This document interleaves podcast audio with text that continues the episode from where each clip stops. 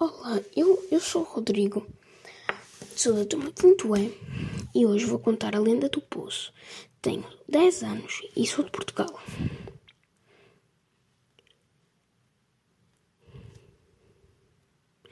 Quem lá se deslocar ainda hoje vai ouvir lá chorar. Não é a água corrente sussurrando à frescura das raízes debaixo da rocha. É a moira, a moira encantada tecida e fiada pelos medos mágicos das linheiras. De além dos tempos, e chora um choro doce e triste, resignada com a sua dura missão.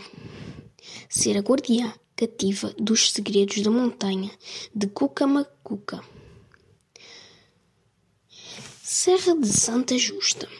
Ali, para as bandas do Oriente, terras de ninguém, ergue-se um alto piano, sendo que nas suas entranhas e prisioneira dos séculos vive a moira moura, encantada por um fado sem tempo, guardando um magnífico, mas misterioso tesouro. Ela passa pelos tempos, mas estes não passam por ela. Sua juventude é eterna. Suas lágrimas não acabam. Num tempo em que o tempo não tinha nome, a moura saía do cativeiro e passava pelos frondosos bosques de mimosas e medronheiros.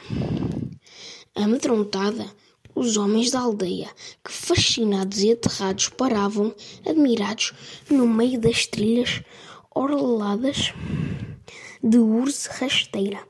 De repente surgia do nada, em volta, um halo inebriante de magia e mistério. A sua voz, espécie de sereia sibilante, deixava petrificados e encantados os homens da terra. As suas aves e sussurrantes palavras misturavam-se como o rumor das serras numa perfeita harmonia, como o murmúrio das fontes e como a cantar dos mundos. Nos meus cabelos está o meu encanto. Encanto dos meus cabelos, com os meus cabelos encanto.